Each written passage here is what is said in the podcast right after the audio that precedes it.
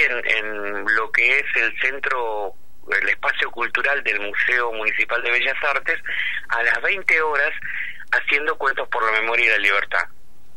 Es una presentación que son textos este, referidos a la dictadura, son pequeños homenajes a abuelas de Plaza de Mayo.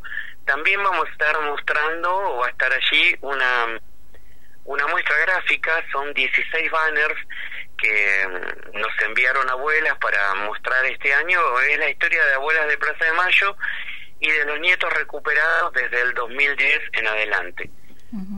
Bueno, el domingo el grupo de Aluminé va a estar presentándose en la plaza pública de Aluminé, en la plaza central, con un espectáculo que tiene que ver con cuentos de para niños eh, prohibidos en la dictadura y de escritoras argentinas prohibidas durante la dictadura.